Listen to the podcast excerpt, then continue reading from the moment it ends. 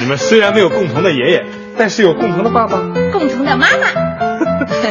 我们是一个重组家庭，幸福生活就要开始啦！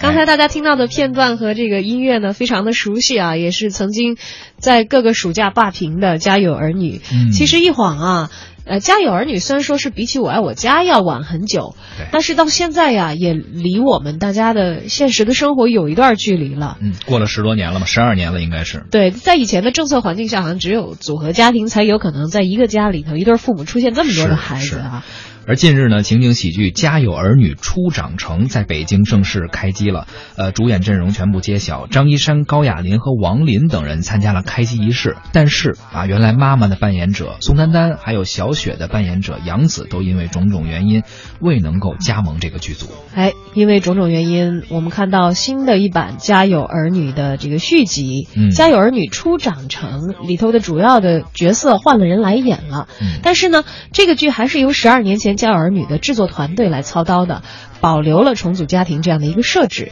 但讲述的并不是流星、小雪的后续了，而是启用新的人物关系和故事情节来演绎儿女们初长成之后。步入职场、踏入社会所面临的新的故事，而现场张一山也感慨说：“没想到剧组还真是原来的那些熟人，只不过当年的哥哥现在已经变成了叔叔，我也长大了，这次的角色也和之前完全不同。”而对于《家有儿女》这部情景喜剧啊，十二年的情景喜剧，您是否关注过？之前是否看过呢？对于这次原班制作团队全新打造的新的啊《初长成》这部剧是否有期待？都可以参与到我们的节目讨论中来，跟随我们一起回忆一下这部经典的剧集。也欢迎广大听友一起和我们分享您看过的类似的少年少儿成长类的影视剧、情景喜剧等等。可以进入到微信，点击右上角的添加朋友，搜索“文艺之声”或者“文艺大家谈”的微信公众号，关注并且发来文字留言，还有机会获得我们赠出的演出票啊、电影票还有展览票。展览方面，中华世纪坛的北京节拍系列活动之一——博尔迪尼和美好时代——意大利十九到二十世纪绘画精品展正在中华世纪坛持续展出。展览的时间到十月九号。想要获得赠票的朋友，欢迎发送您的姓名加电话加上画展，并且注明您所需要的门票的数量，发送到我们的微信公号。同时呢，国庆节也快到了，如果长假期间想带着小孩子一起去看一些演出的话，也可以关注一下北京儿艺的儿童剧《小象奇幻历险记》，将在国庆期间上上演。呃，关注文艺之声的官方微信，发送您的姓名加电话加上“小象奇幻历险记”这几个字，就有机会获得十月五号周日十四点三十分在北京青年宫剧场上演的北京儿艺儿童剧《小象奇幻历险记》的观众赠票三张。你在做什么？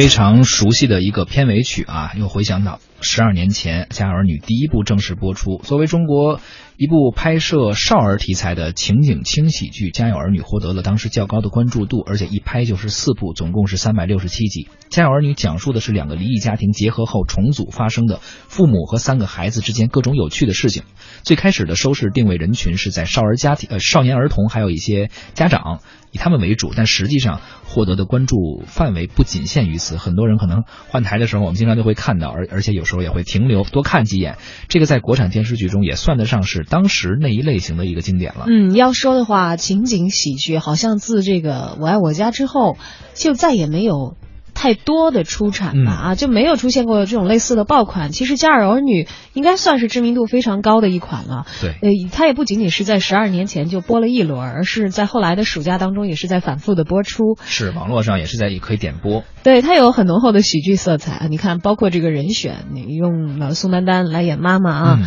也都是能够看出来有很强烈的想让人笑的这样的一些意愿在其中的。但是可能不同年龄的观众，他们所看到的关注点是不一样的。那么如果父母亲可能看一看。这个呃相对复杂的家庭构成之间人物的关系是怎么处置的，而孩子们呢，其实看着跟自己等大的这些小演员有跟他们一起共同成长的这样的一些情感在里面，都可以找到自己的影子啊。在诙谐又幽默的日常琐事当中呢，呃，这部剧集为电视机前的父母和孩子也是带来了一定的启发的，同时呢，还获得了很多专业方面的奖项，比如说飞天奖啊、金鹰奖啊等等多项的电视剧大奖。是，所以说剧情无非就是那些家庭的那些琐事吧，而且呢，似乎。呃，并没有什么特别精彩的或者与众不同的地方，但是也恰恰是这些琐事，可能我们每个人的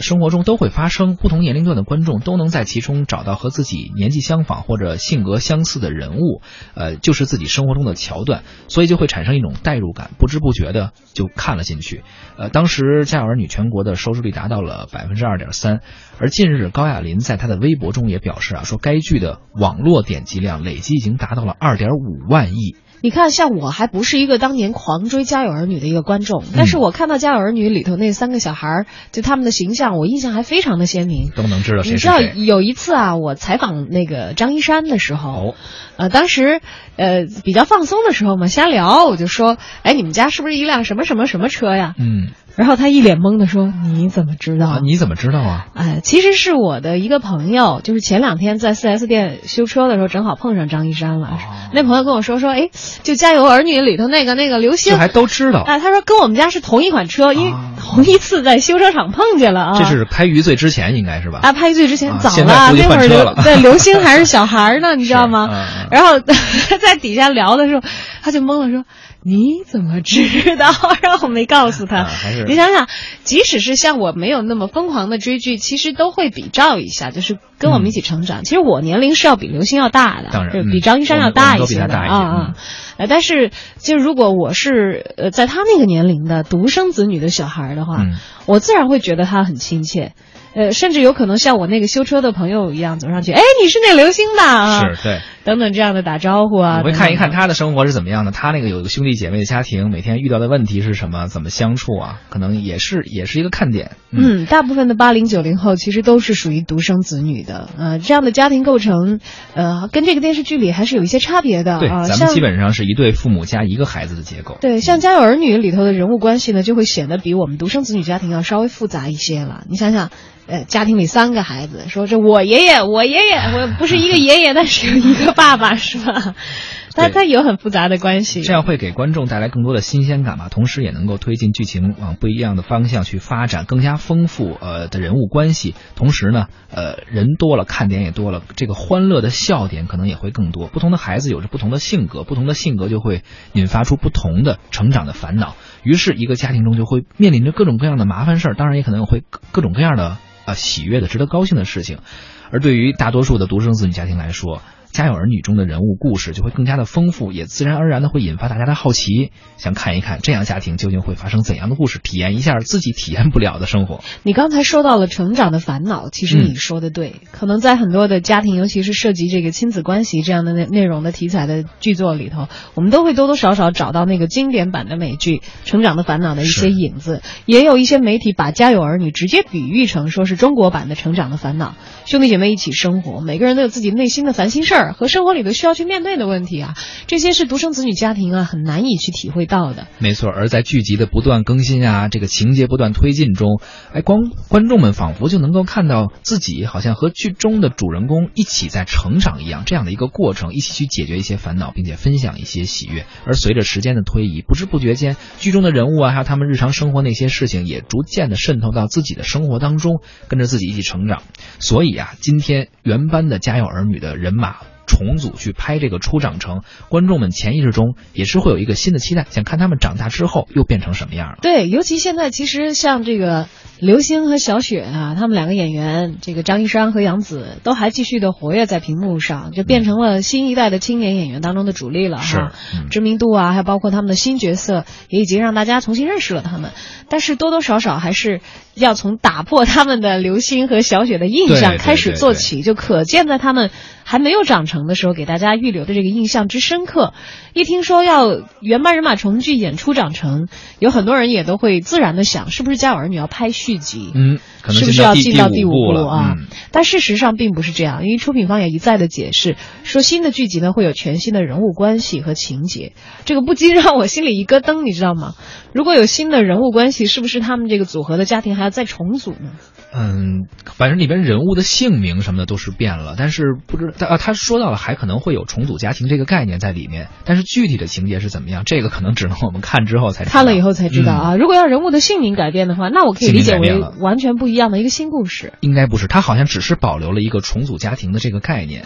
具体的剩下的情节可能都是不一样，不是说刘星长大了，并不是这样。啊，那就还好，要不然嗯。这个刘星他们家也太惨了，还得要再重组一下啊。是的，嗯。那嗯，么高亚麟还透露说，为了要重聚《家有儿女》的班底，其实大伙儿费了很大的力气，从这个导演开始，他本来是在加拿大生活，对，为了这个也是回国了，嗯，呃，把导演从加遥远的加拿大招回国了，呃，而且没有签约就已经正式进入了工作状态，先开工。而高亚麟自己呢，也推掉了九十月份的一部电视剧和电影，空出档期，专心准备啊《家有儿女》初长成这一部新戏。而其实初长成的时代，距离《家有儿女》当时的时代已经相隔十二年了。而众所周知，这十多年对于中国而言，应该是飞速发展、巨大变化的。所以每一个家庭、每一个个体都会在这种社会的不断进步中，也发生着自身的变化。而十多年后的今天，人们还会面临新的问题，每一个家庭也都随着社会的改变而发生改变，比如就业、婚婚恋，包括住房、教育等等。哎，有些新的焦点，有些是老的问题，但即便是老问题，随着时代的变化，可能也不同于以往了。由此看来，新剧出长成，呃，不可能完全沿用老的套路。即便是原来的老班底，但是也必须掌握这个时代中人们关注的热点和焦点，去呈现一些不一样的新内容，这样才能够吸引新的观众。对啊，那当然了，你看看，连刘星和杨紫现在都已经不一样了。当然说起张一山，代表作也不再仅仅是刘星，是，而是《余罪》了。哎，太火了，嗯。呃，杨紫也有很火的呀，《欢乐颂》里头新角色也让他跳出了原来小雪给他划定的非常固定的人设的框框。是，呃，他们顶着这个童星的名声出道啊，在现实当中呢，目前也是没有被媒体所忽略。像顽皮淘气的刘星，已经我觉得成为了新一代这个年轻男演员当中演技担当了。非常非常成功的。你知道就是童星甩掉之后，去转到一个真正的男演员。你知道在那个楼号里头，嗯，我都没有认出来是刘星。就演的真好啊！那个北京小孩儿，有点是痞痞的那个，对对对，小屁孩儿的那个样子，小怂啊啊，对 呀、这这个演的非常的到位。嗯然后后来我再看的时候才发现，哎，这不是刘星吗？这不是张一山吗？对对对。哎，他的演技真的是在他同龄的这个、呃国内的男演员当中，我认为他是演技担当的。我非常支持你这个看法，特别是看完《余罪》之后，呃不管是说他这个类型的适合他还是怎么样，因为我们看他作品毕竟不是很多，但是起码目前看到的这些，真的我认为是在这个同年龄段来说，比有一些人肯定是强太多了。嗯，而那个杨紫《欢乐颂》好像据说好评也挺多的。那《欢乐颂》是一部我没有追的剧，所以好像我有点没什么发言权。但是它不只是这个呀，这个杨紫虽然不像张一山那样一个余罪就突然间一个大火，但是杨紫是一直在拍，默默的努力，包括之前的《战长沙》，呃，当时和十九岁啊，杨紫和霍建华演一对儿夫妇，而且包括后来老夫少妻的夫妇哎 所以也是挑战嘛。包括最近正在热播的那个叫《青云志》啊，我知道他演陆雪琪。对，也是一个非常高冷的角色。这些人角色的形象都不太一样，所以也是对他的挑挑战，他的演技吧。哎，我知道《余罪》当时因为在网上很火嘛，很有人，很多人我都看到这么讲，说看完《余罪》忍不住想要回去再看一遍《家有儿女》。哎，这个确实是他一个成长的过程啊，再回忆一下。嗯呃，而在新的剧集当中呢，却没有再启用原来妈妈的演员宋丹丹啊，换用了谁呢？换用了网络表情包担当雪姨。哎，这个也是非常有看点的，因为其实从了之前那个《情深深雨蒙蒙》之后，雪姨一角之后，我们他也拍了一些作品，但是像这么印象深刻的，还能够经常被网友拿出来啊调侃的，作为表情的角色不太多，毕竟少，而且雪姨其实演一个妈妈的角色的话，形象上还是非常过关的啊。原班人马，演员可以吸引眼球，而现实题材呢，都市类型的电视剧，如今呢，在广大的观众心里呢，也是占有重要的一席之地了。加上《家有儿女》的品牌有着较大的影响，打情怀牌，其实我觉得也未尝不可，算是大家都能够想得通的一种套路啊。但是呢，品牌也好，情怀也罢，可能很多人原班人马回来是为了这个情怀，为了这个品牌。但是呢，它也是一把双刃剑，它可能会引发更多的关注。但同时啊，如果你要是拍不好的话，还是这帮人现在这个观众吐槽起来可狠对着呢很挑的，可能会吐槽你。毕竟。经典是属于那个时代的，而最难超越的往往是留在人们心底的那个印象的那个东西。最强的对手其实可能是过去的那个自己，所以面对挑战，未来的这个电视剧《家有儿女》初长成会交上怎样一个答卷？在不久的将来啊，等他拍完之后，我们也一起关注。